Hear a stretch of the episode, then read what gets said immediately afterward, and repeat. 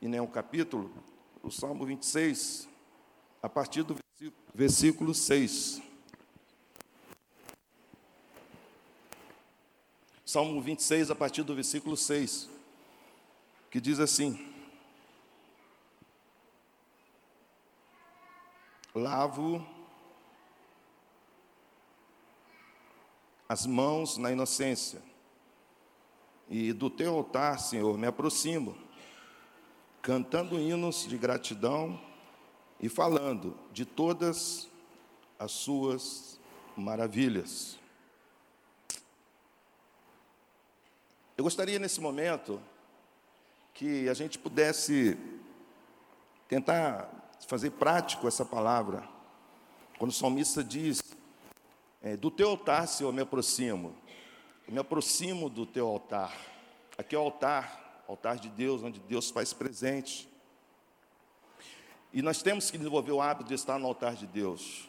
Isso é na prática do salmista, isso é na prática dos adoradores de Deus, estar no altar de Deus está no altar de Deus, trazendo o seu coração, trazendo as suas dificuldades. E o salmista diz que ele se aproxima do altar de Deus, cantando hinos e falando de todas as tuas maravilhas. Eu gostaria agora, você que o mês de janeiro, e agora nessa quinzena, basicamente essa quinzena do mês de fevereiro, você que, de uma maneira ou outra, se sentiu abençoado, você que fez aniversário no mês de janeiro, e nessa quinzena de, de fevereiro, mais ou menos, você também fez aniversário. Eu gostaria que você viesse aqui para a gente orar pela tua vida. Ou quem sabe você vir aqui com teu filho ou com teu neto. Ou quem sabe você foi abençoado nesses 45 dias de forma tremenda que Deus te abençoou. E aí você vai vir aqui de gratidão, com o coração grato, dizer, oh, recebi uma benção, uma benção tremenda nesses 45 dias aí, fui muito abençoado.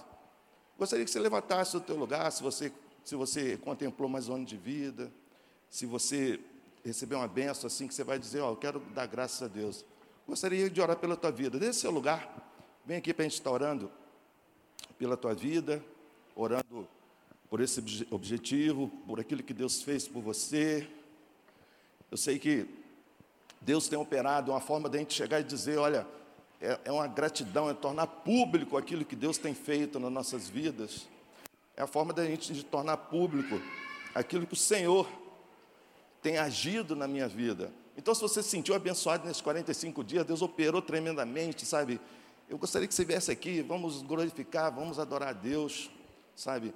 Com nossos corações agradecidos aquilo que Deus fez para a tua vida. Que legal, que benção, olha aqui.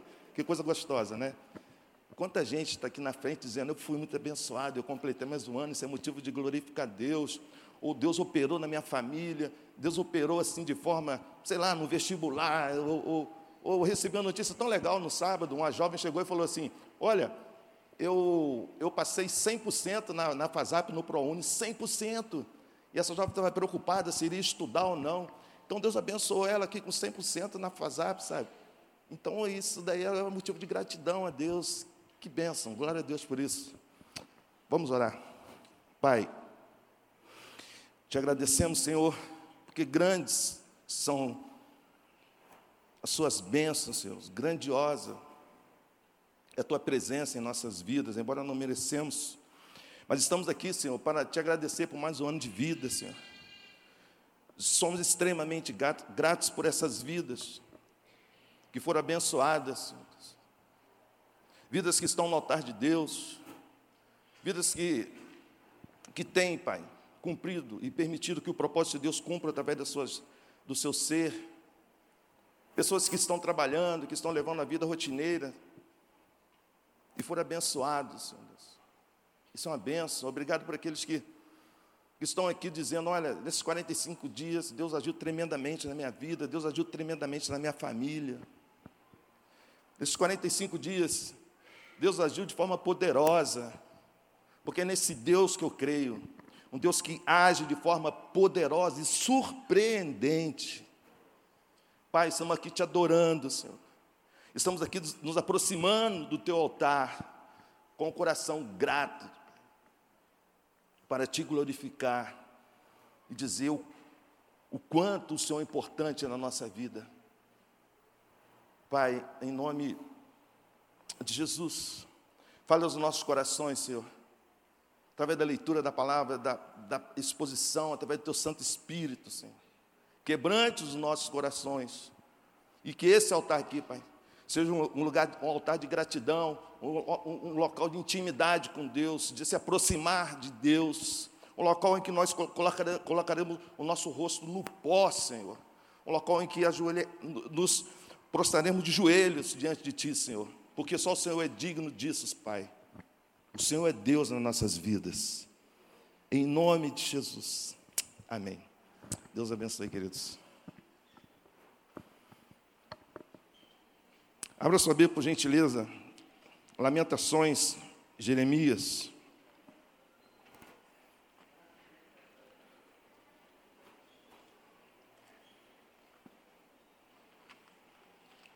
Lamentações, Jeremias, capítulo, a partir do capítulo 3.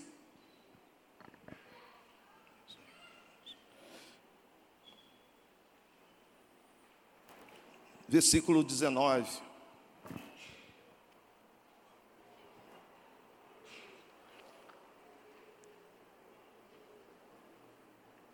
Lamentações, capítulo 3, a partir do versículo 19.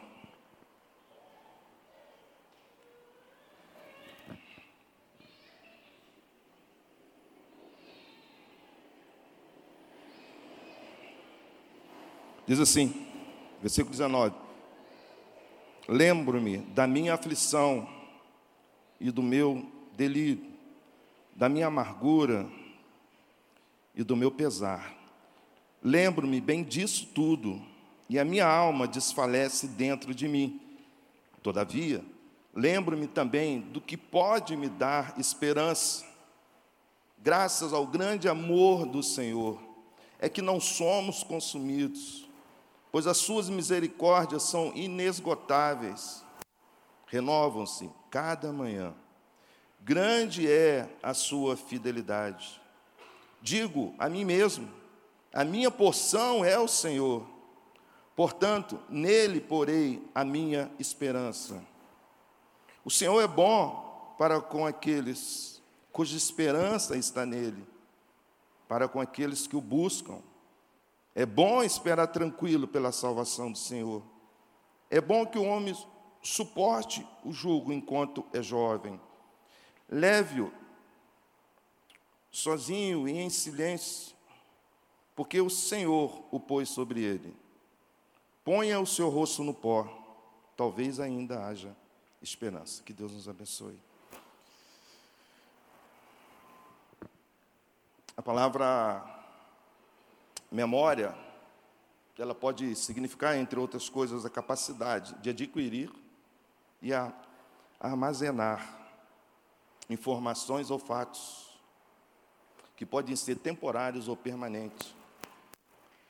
Então a memória, ela, é ela tem a capacidade de adquirir, armazenar informações ou fatos ocorridos. Isso pode ser de forma temporária, pode durar, durar um dia, mas isso pode ser também de forma permanente. Depende de como você vai lidar com essa memória. A primeira parte que nós percebemos aqui em Jeremias, Lamentações. Jeremias ele começa a destacar o sofrimento, a angústia. E alguns acham que ele estava ali sentado na, sentado na escada do templo. Se nós observarmos no capítulo 1 de Jeremias, Jeremias ele esteve no 13 terceiro ano do rei Josias, perdurou no rei Joaquim. Jeremias, ele chega no rei Zedequias, no 11 primeiro ano, no quinto mês. Foram 40 anos. Jeremias falando sobre os pecados de Judá. Jeremias alertando.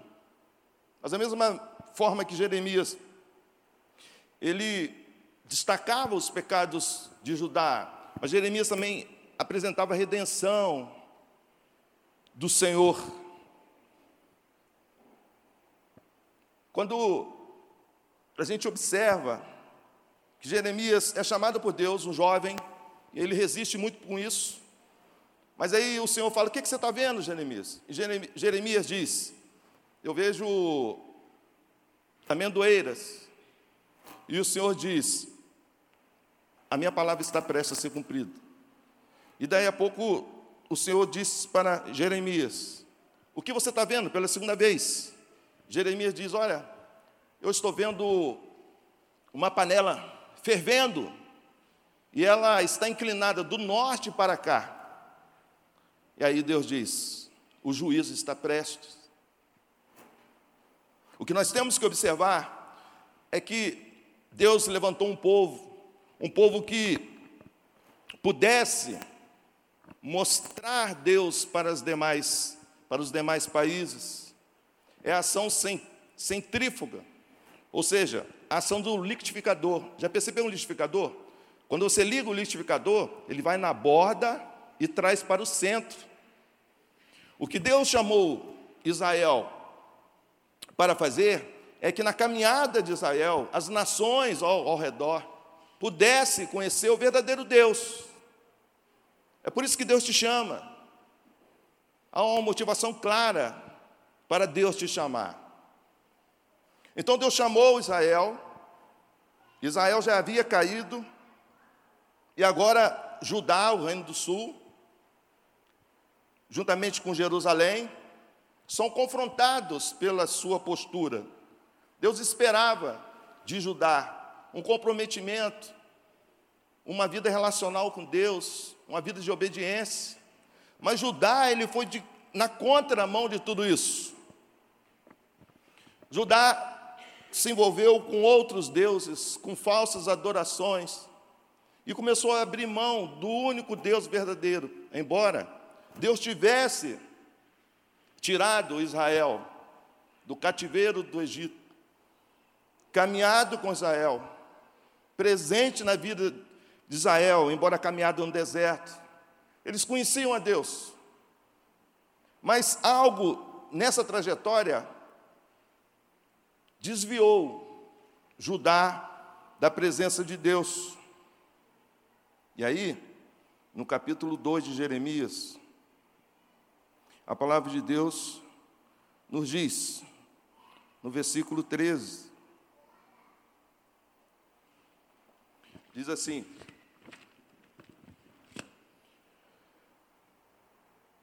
meu povo cometeu dois crimes, e eles me abandonaram. A mim, a fonte de água viva, e cavaram as suas próprias cisternas, cisternas rachadas que não retêm água. A primeira coisa que Judá fez foi cometer dois erros: abandonar ao Senhor. primeiro grande equívoco de, de, de Judá foi abandonar ao Senhor. E a questão é que quando você abandona o Senhor, você vai se distanciando de pouco a pouco. Você vai se distanciando de pouco a pouco. E quando Judá dá por si, Jeremias vem para poder trazer a redenção de Deus para Judá, para Jerusalém. A palavra de Deus nos diz que a primeira decisão de Judá foi justamente construir para si. E Deus ele exemplifica isso. Cisternas, cisternas rachadas. O que Deus está tentando dizer para o, para o seu povo? Ele está dizendo o seguinte: que Judá, ao se afastar dele, é a mesma coisa de construir poços, porque na Palestina, no deserto da Palestina, eles constroem poços para armazenar água na época da chuva. Mas Deus está dizendo que eles estão armazenando água, mas essas cisternas, elas estão rachadas. O que Deus está dizendo que Judá se afastou da fonte de água viva.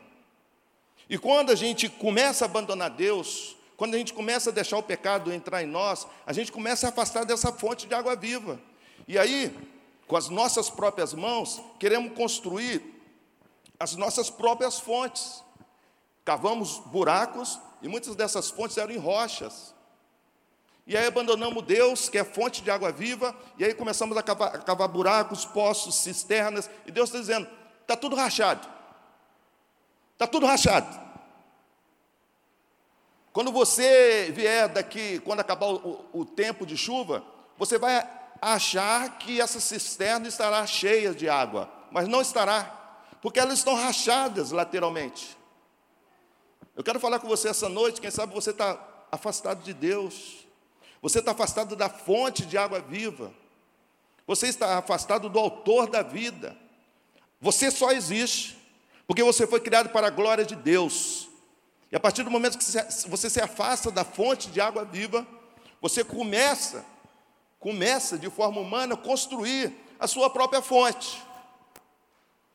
É por isso que a gente vê muitas pessoas que começam a afastar de Deus, começam a esfriar na fé, começam a tratar Deus como se, como se, se fosse algo descartável, e daí a pouco essa pessoa está construindo o próprio poço, a própria cisterna, e Deus está dizendo: está rachado, vai vazar água. Não é assim.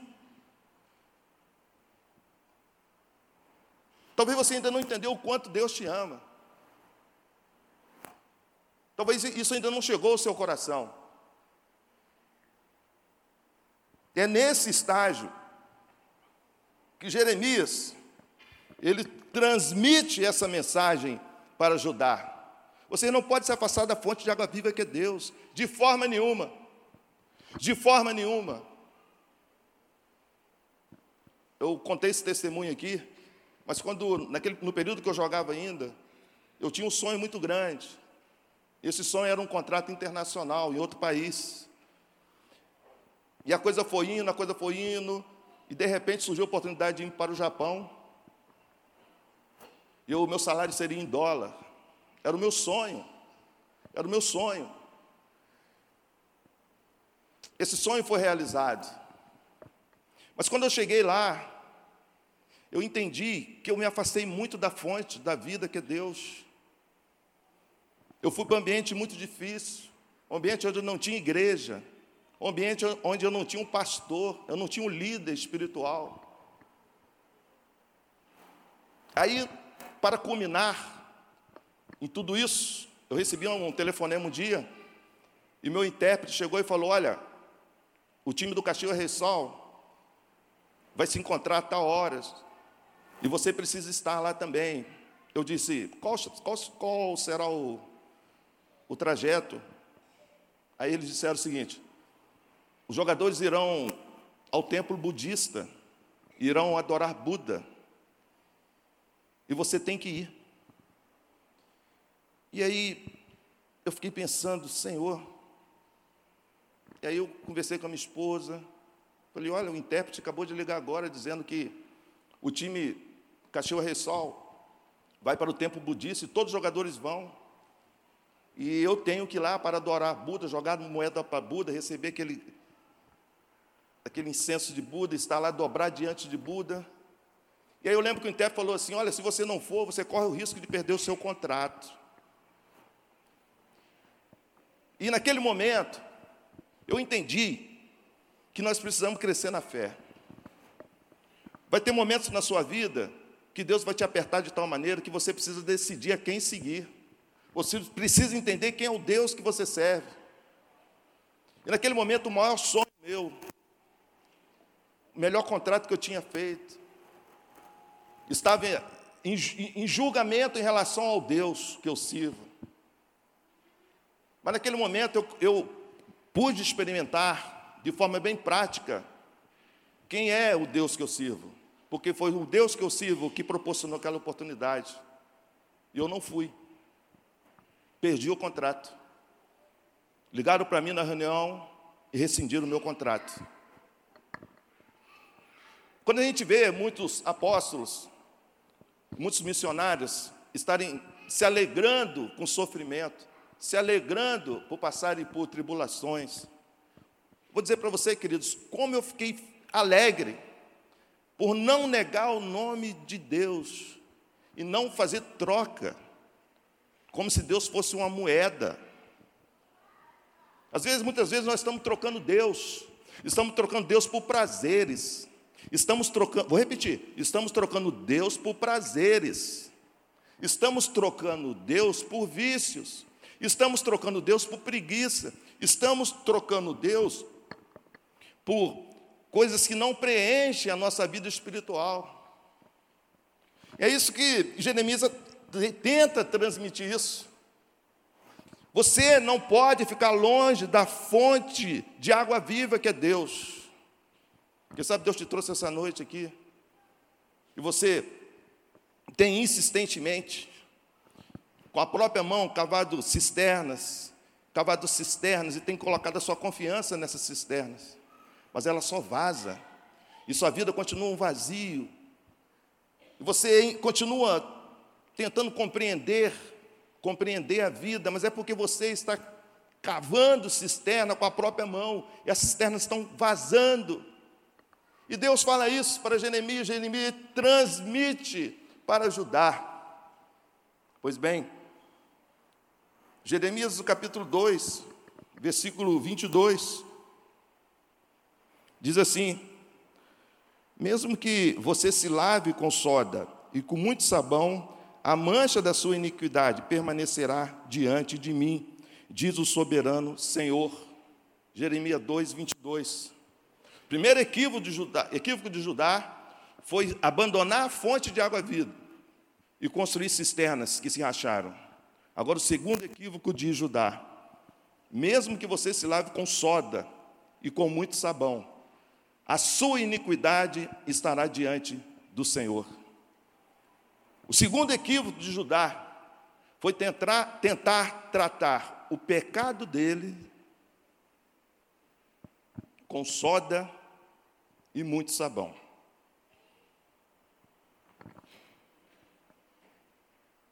É, eu sei que você tem filho pequeno, né? E antigamente, né, o pai tinha aquela graxa para engraxar sapato. Não sei se você lembra isso. Aquela graxa para engraxar sapato. E volta e meio um filho ia lá e passava o dedo naquela graxa e fazia o quê? Passava na cara, né? Ou passava no corpo, ou passava na perna. E aí iam distribuindo aquela graxa pelo corpo. Quando o pai estava perto de chegar, dava aquele desespero.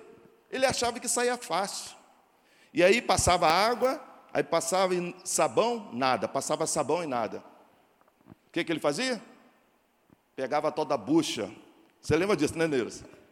Pegava aquela bucha e começava assim, raspar a pele com aquela bucha. E está passando a bucha, está passando a bucha. A graxa saía. Mas em compensação, a pele ficava vermelha, ficava ardendo.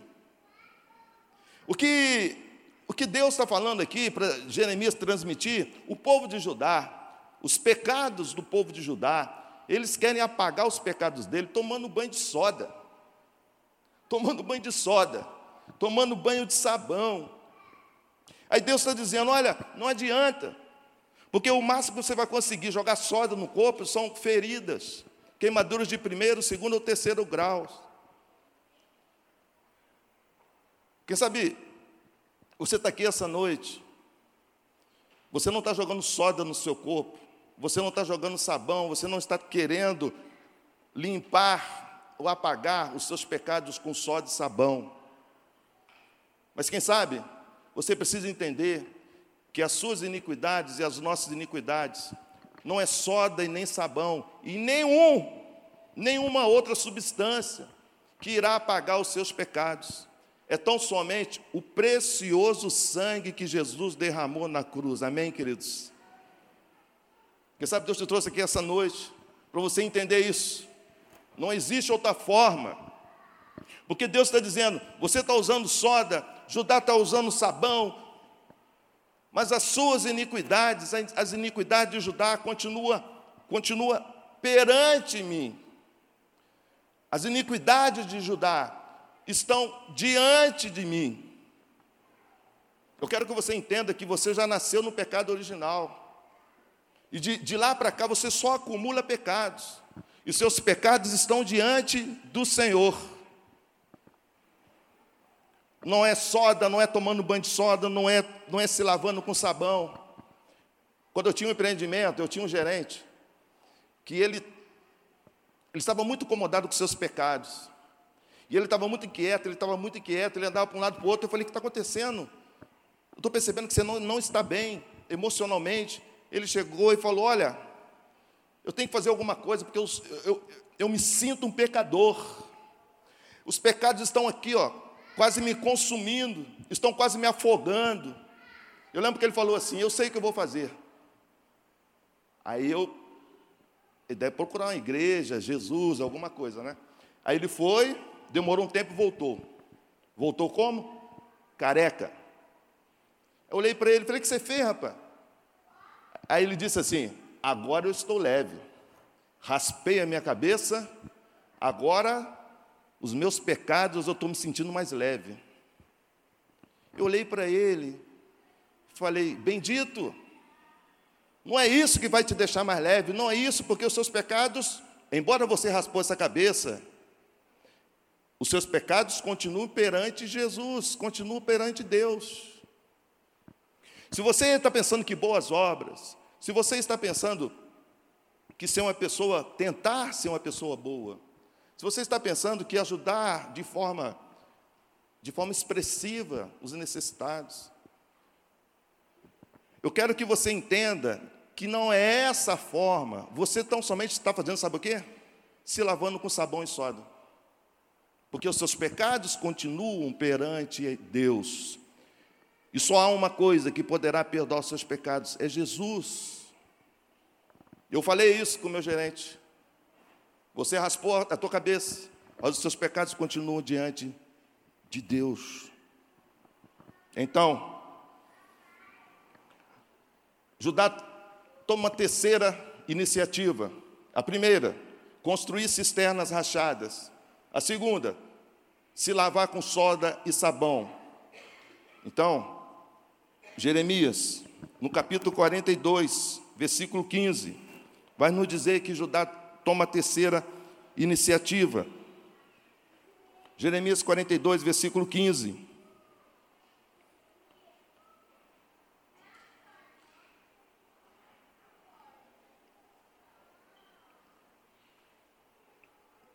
Diz assim: Ouçam a palavra do Senhor, ó remanescente de Judá. Assim diz o Senhor dos Exércitos, Deus de Israel: se vocês estão decididos a ir para o Egito e lá forem residir, versículo 16: a guerra que vocês temem os alcançará, e a fome que receiam os seguirá até o Egito, e lá vocês morrerão. Primeira atitude: abandonar Deus, que é fonte de água viva, e construir cisternas, cisternas rachadas que não iriam conter água. Segunda atitude, achar que um banho de soda e de sabão iria perdoar os seus pecados.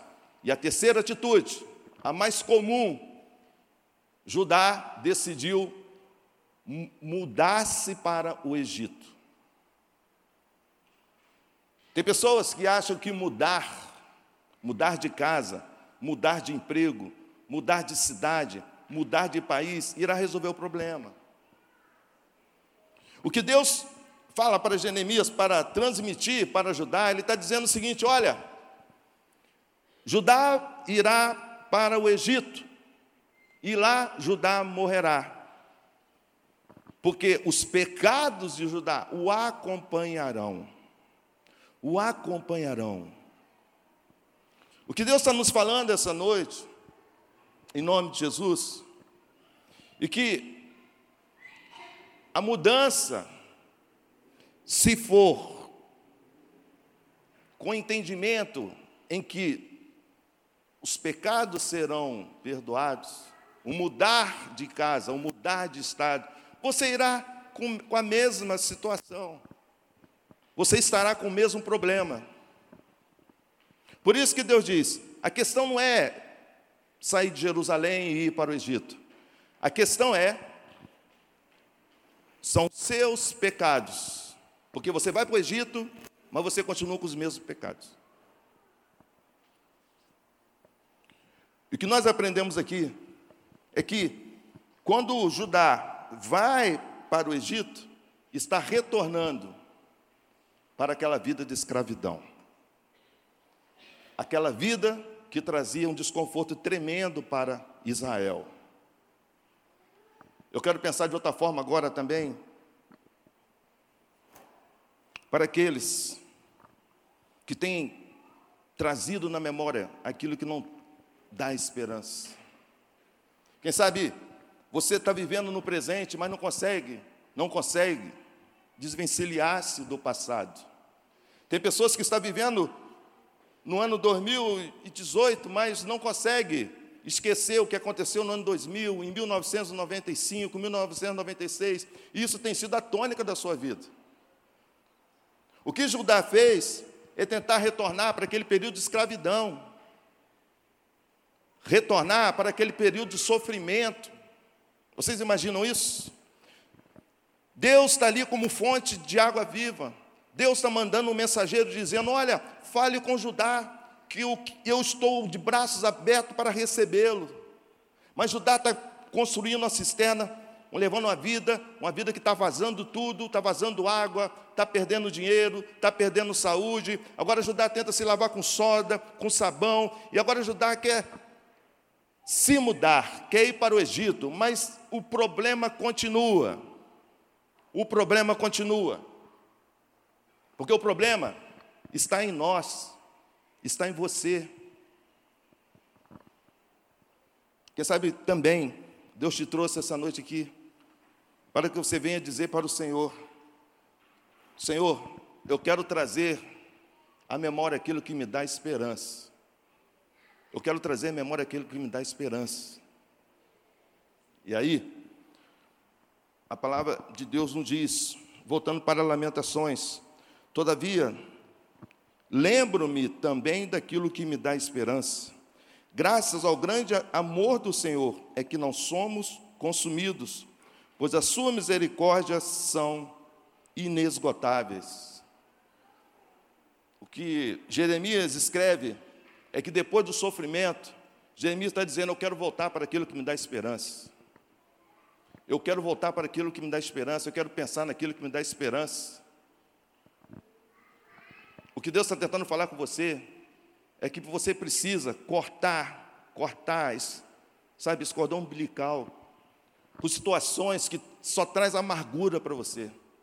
Situações de outros anos, de outras décadas, coisas do passado, mas tem impedido de você ter uma vida, uma vida na plenitude do Senhor. Tem muitas pessoas que não conseguem ter uma vida plena no Senhor, porque estão amarradas no passado coisas que precisam ser resolvidas. Não adianta mudar, não adianta mudar, não adianta mudar, porque o problema está comigo. O problema está comigo. Eu é que preciso resolver essa situação. Eu é que preciso trazer na, minha memória aquilo que me dá esperança. A coisa mais triste que tem é quando a pessoa tem saúde, a pessoa tem uma boa casa, a pessoa tem um conforto, mas ela vive uma vida travada, uma vida difícil, porque está sempre trazendo à memória aquilo que não dá esperança. Porque sabe o grande desafio para você essa noite? É o desafio de Jeremias, depois dele estar ali, ó, sentado ali no templo, vendo tudo destruído. Falou 40 anos para aquele povo e o povo não ouviu. Então Jeremias se levanta e diz: Olha, eu só estou vendo destruição. Eu só estou vendo tristeza. Os velhos estão, estão sendo esmagados pelos babilônios.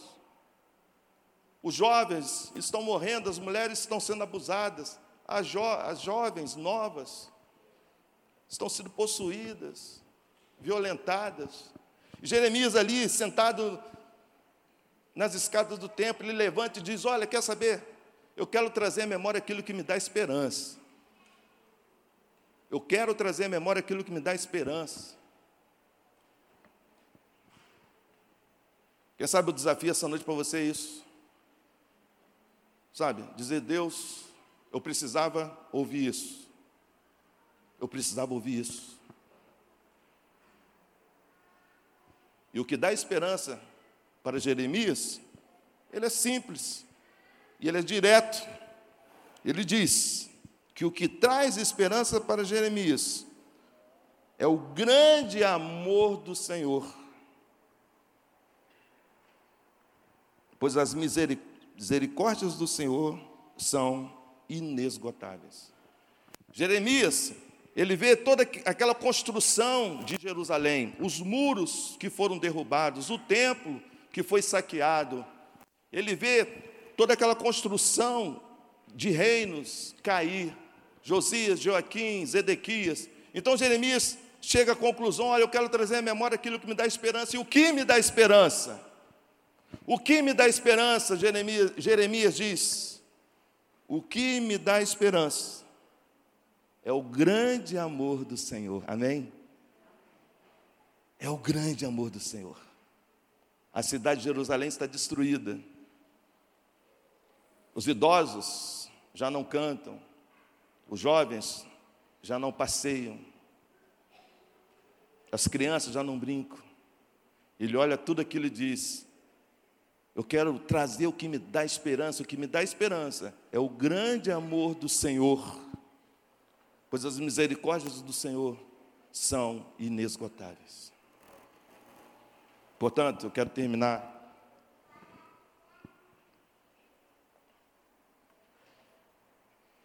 e concluir dizendo para você: Jeremias falou 40 anos, mais ou menos 40 anos para, para um povo, um povo amado, um povo escolhido do Senhor, mas um povo que decidiu pecar, um povo que decidiu abrir mão da fonte de água viva, um povo que decidiu levar a vida com as próprias mãos, dizer: a vida é minha, você chegou aqui essa noite dizendo: Olha, eu estou distante da fonte de água viva, eu estou distante, eu estou construindo a vida com as minhas próprias mãos, com o meu próprio intelecto, com a minha própria vontade. Mas o que está acontecendo é que essa construção de vida, como pessoa, ela está ali como uma cisterna rachada, ela só vaza, só vaza água, e a minha vida tem sido perda, perdas contínuas. Há um vazio muito grande na minha vida. Há um vazio muito grande. Ou quem sabe você vai dizer para Deus: Deus, eu estou tentando de todas as formas resolver o problema do pecado, porque parece que eu estou me afogando no pecado. Isso tem me entristecido muito, Senhor. Eu tenho, tenho até de forma de metafórica, mais ou menos, olha, me lavado, uma metáfora, me, me lavado em soda.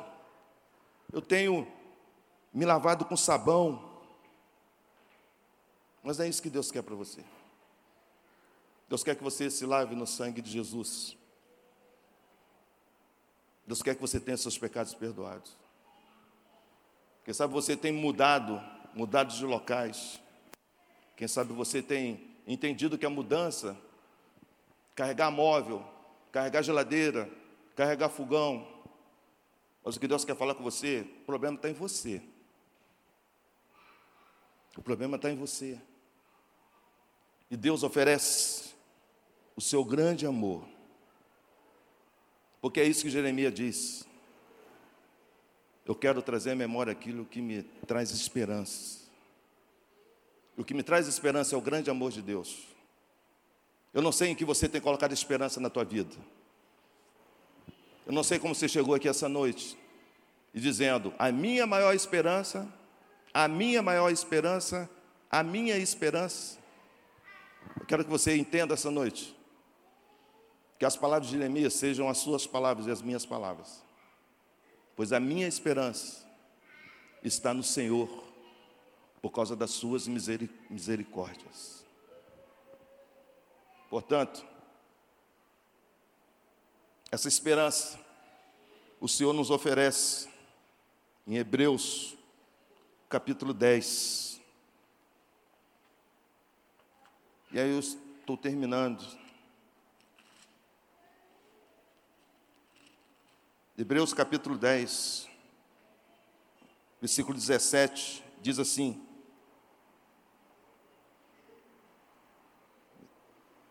E acrescenta: dos seus pecados e iniquidades, não me lembrarei mais. Onde esses pecados foram perdoados, não há mais necessidade de sacrifício por ele. Vou ler novamente. Preste bem atenção. Não é soda, não é sabão, não é mudar, é apenas Jesus. E acrescenta: dos seus pecados e iniquidades, não me lembrarei mais. Onde esses pecados foram perdoados, não há mais necessidade, grava essa palavra não há mais necessidade de sacrifício pelo pecado. Amém, queridos? Onde os seus pecados e os meus pecados foram perdoados em Cristo Jesus, não há mais necessidade para perdão e pelo pecado. Sabe, enquanto o grupo se aproxima aqui para podermos cantar o último louvor.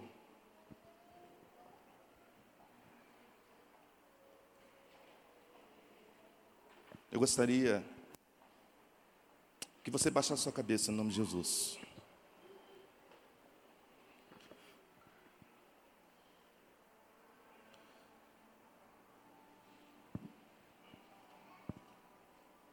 Jeremias falou 40 anos, cerca de 40 anos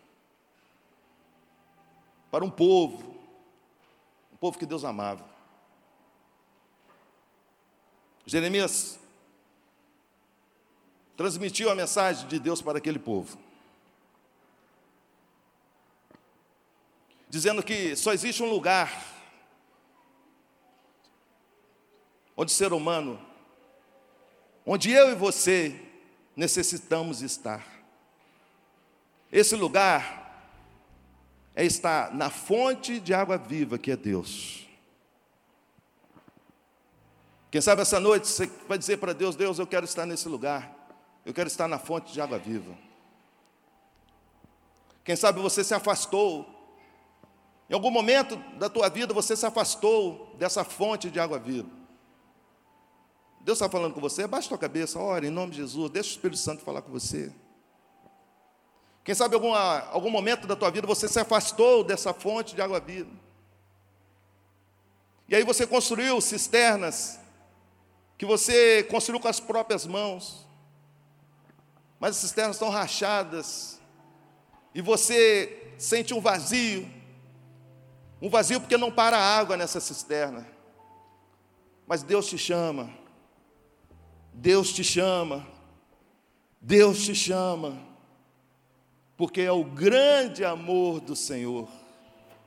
Esse grande amor quer te alcançar. Você está orando assim para Deus? Quem sabe você está está tentando resolver isso, tomando banho de sódio, tomando banho de sabão, raspando o cabelo, eu não sei, fazendo boas obras, eu não sei, mas quem sabe você está tá com vontade de resolver isso. Mas Deus está dizendo: essa não é a melhor forma, porque as suas iniquidades continuam perante mim. Quem sabe você vai dizer para Deus: Deus, eu entendi que não há nenhum outro meio, porque tudo que eu faço, as minhas iniquidades continuam perante o Senhor, mas essa noite eu entendi que é pelo sangue de Jesus. É somente pelo sangue de Jesus. Quem sabe você está mudando, você está mudando, está mudando. Mas Deus quer falar o teu coração. Traga à memória só aquilo que te dá esperança. Você, o grande desafio teu essa noite é que você diga para Deus: Deus, eu quero trazer à memória aquilo que me dá esperança, porque eu preciso ter uma vida plena. Isso tem, tem traz, trazido muitas dificuldades para mim e para as pessoas que estão ao meu redor. Coisas que aconteceram no passado, coisas que aconteceram em décadas passadas, coisas que aconteceu semana passada, coisas que aconteceu ano passado. Eu fico trazendo essa memória, eu fico trazendo essa memória, mas isso não me dá esperança. Isso me, me dá tristeza, tristeza, amargura.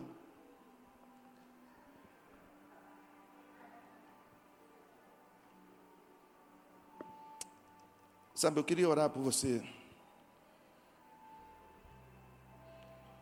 Eu vou fazer duas orações. Duas orações. E no final nós iremos cantar, adorando a Deus. A esse Deus que vê um povo se distanciar, mas Deus manda um mensageiro.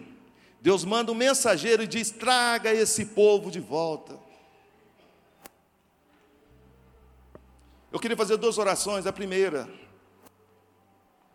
a primeira, eu queria orar pela tua vida. Eu queria que você orasse assim para Deus: Deus, eu me afastei da fonte, da fonte de água vida. A minha vida, tudo tem vazado. Eu tenho sofrido com isso. Nada se conclui. Tudo se começa, mas não conclui. Eu só tenho acumulado perdas na minha vida. Mas essa noite eu quero voltar. Voltar para a fonte de água viva. Essa noite eu quero voltar para a fonte de água viva. Aí de cabeça baixa, eu queria eu queria que você levantasse uma das suas mãos, se você orou dessa forma, dizendo: Eu quero voltar para a fonte de água viva. Você orou assim? Levanta as suas mãos em nome de Jesus. Com esses você vai estar dizendo: Eu quero voltar. Eu quero voltar para a fonte de água viva. Levante a mão bem alto, para que eu possa ver em nome de Jesus. Amém. Amém, amém. Glória a Deus. Com esse você vai estar dizendo: Pai, Pai, eu preciso voltar para a fonte de água viva, Senhor. Minha vida tem sido uma cisterna rachada. Alguém mais? De cabeça baixa, a igreja está intercedendo. Se alguém, mais está, se alguém mais está orando assim, Senhor, eu preciso voltar para essa fonte. Levanta a mão bem alta em nome de Jesus. Ainda de cabeça baixa, amém. Glória a Deus. Ainda de cabeça baixa, eu queria, queria fazer a segunda oração em nome de Jesus. Eu queria orar por pessoas, por pessoas que querem dizer para Deus: Deus,